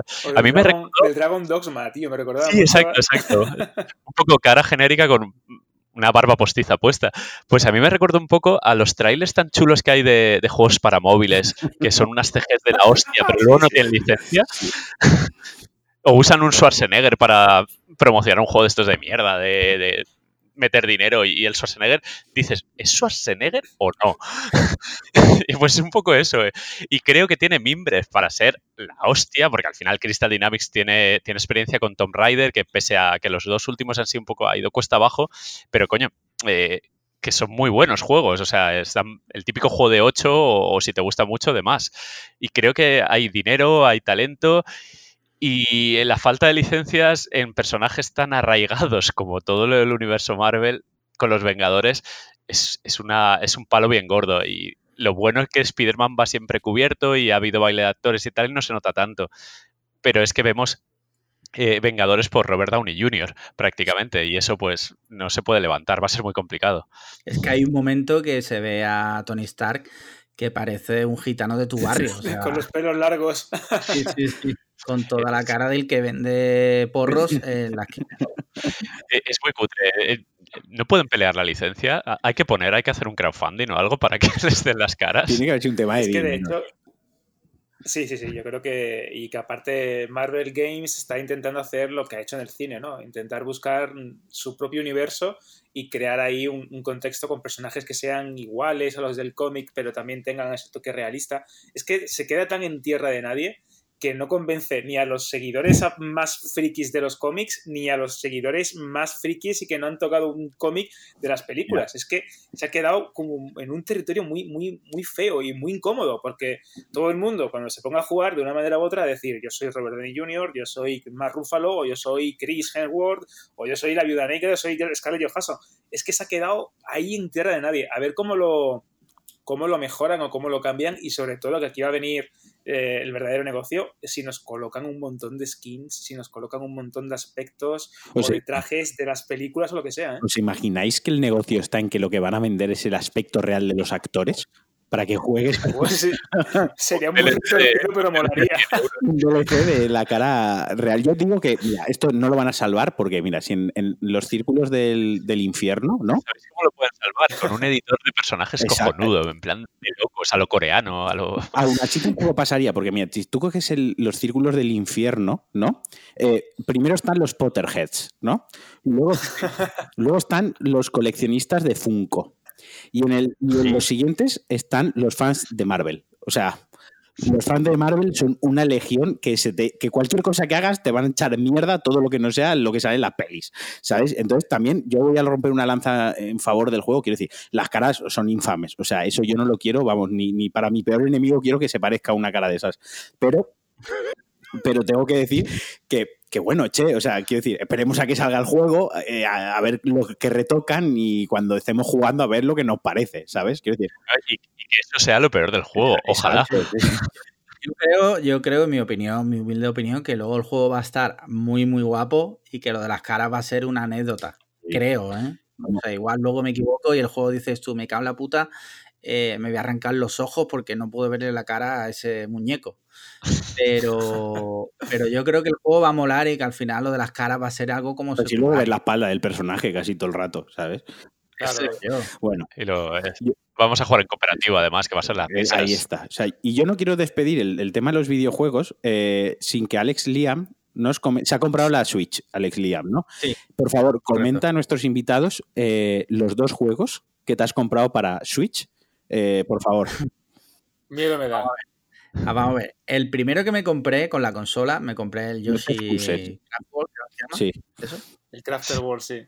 Ese. Eh, luego me compré el Cuphead, que estaba baratito. Muy bien, muy bien. La bomba. Que está bastante guapo.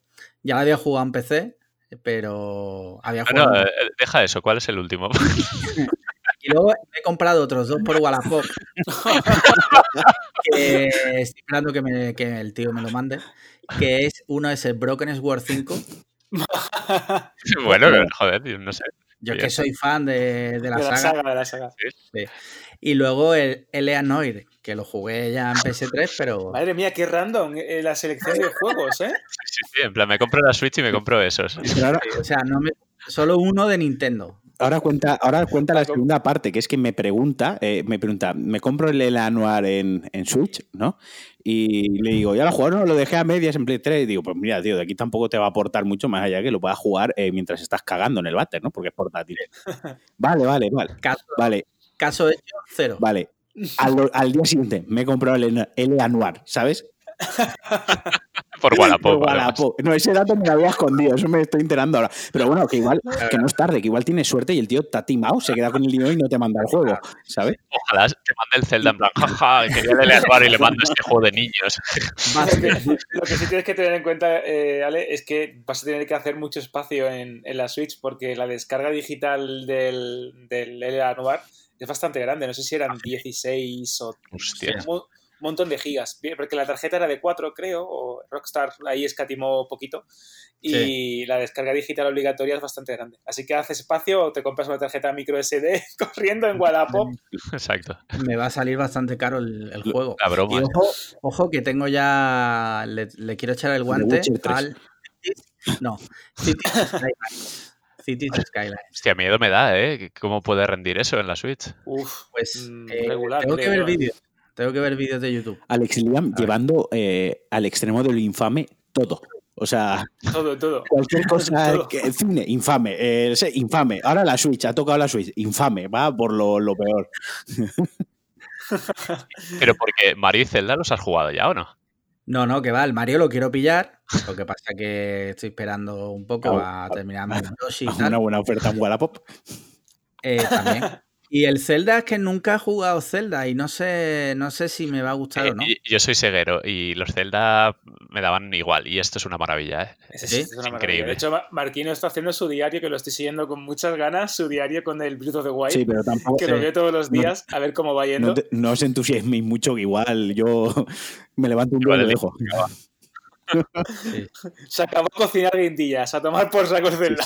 El Zelda es la mayor sensación de aventura que he tenido en un videojuego en mucho tiempo. ¿eh? Es de esos elegidos de, fliparlo yo solito, en plan, hoy voy a escalar esta montaña a ver qué hay. Y, resulta que hay cosas. Es, increíble. Estoy todo el rato, claro, toda la gente me ha hypeado tanto con eso, ¿no? Que es tu propia aventura, te metes mucho, la exploración. Digo, igual eh, entro a una cueva y está Antonio Anglés escondido, ¿sabes?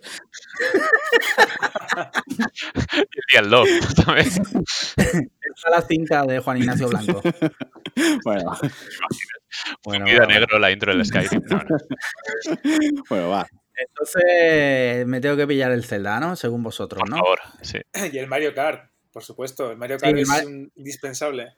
Quiero pillar también el Mario Kart y el Mario Party. Y desde aquí hago un llamamiento a todos los oyentes, que sé que hay gente con mucho dinero ahí. Eh, sé que Carlos Fabra es oyente del podcast. Y que, que, manden, que manden, que manden dinero. No va a mandar nadie dinero, tío, si no nos han enviado ni un email en dos semanas, ¿sabes? qué, cliffhanger. Qué duro. Qué duro. Qué duro. Pues nada. Con esto yo creo que ya podemos despedirnos. Hemos echado un rato bueno.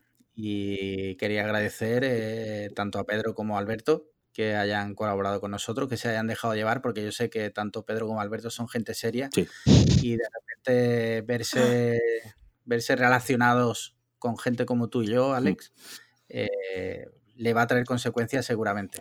Pedro lleva relacionándose conmigo varios años y no sé todavía cómo me ha soportado. O sea, esto que haya intervenido aquí ha sido el siguiente paso. Bueno, por eso no tengo hijos. Tuche. Bueno, pues lo dicho, muchas gracias a ambos. Eh, espero que hayáis pasado un buen rato. Hacia vosotros ha sido como estar en el hormiguero, casi esto. ¿eh? hostia, hostia, esa es buena. ¿eh? no invitamos a nadie más. Eso es durísimo, eso es durísimo, ¿eh? como la resistencia, va. Gracias. resistencia, resistencia. Gracias a ti, Alberto, por haberte preparado una tesis doctoral sobre el juego de, Star Wars. Star Wars. Sí, sí, sí. Y bueno, Alex, yo creo que con esto ya podemos cerrar. Es una pena porque teníamos otro invitado, sí. eh, que no es otro que el mismo Ander Rodrigo, pero lamentablemente tendrá que esperar al, programa de la semana que viene. Sí, ha confirmado su existencia la semana que viene. Ander va a venir a hablar de la Fórmula 1 y de Movistar Plus. del nuevo codec que utiliza el, decodificador de Movistar para mostrarte el canal de casa. Y nada más, muchas gracias a todos, muchas gracias chicos y bueno, nos vemos en el siguiente capítulo. Ah, bueno, eh, perdón, recuérdanos la dirección de correo para que la gente no nos envíe correo. Espérate, la voy a mirar. Era eh, eh Cliffhanger Podcast, ¿no? O podcast. Podcast, Cliffhanger. podcast Cliffhanger arroba gmail.com. Yo qué sé, la dejaré escrita. Sí, sí, sí. Ambulancia. Hay una ambulancia por ahí ya, o sea, ya, alguien ha dado una o sea, es momento de dejarlo. Bueno, chicos, nos vemos en el siguiente capítulo. Adiós.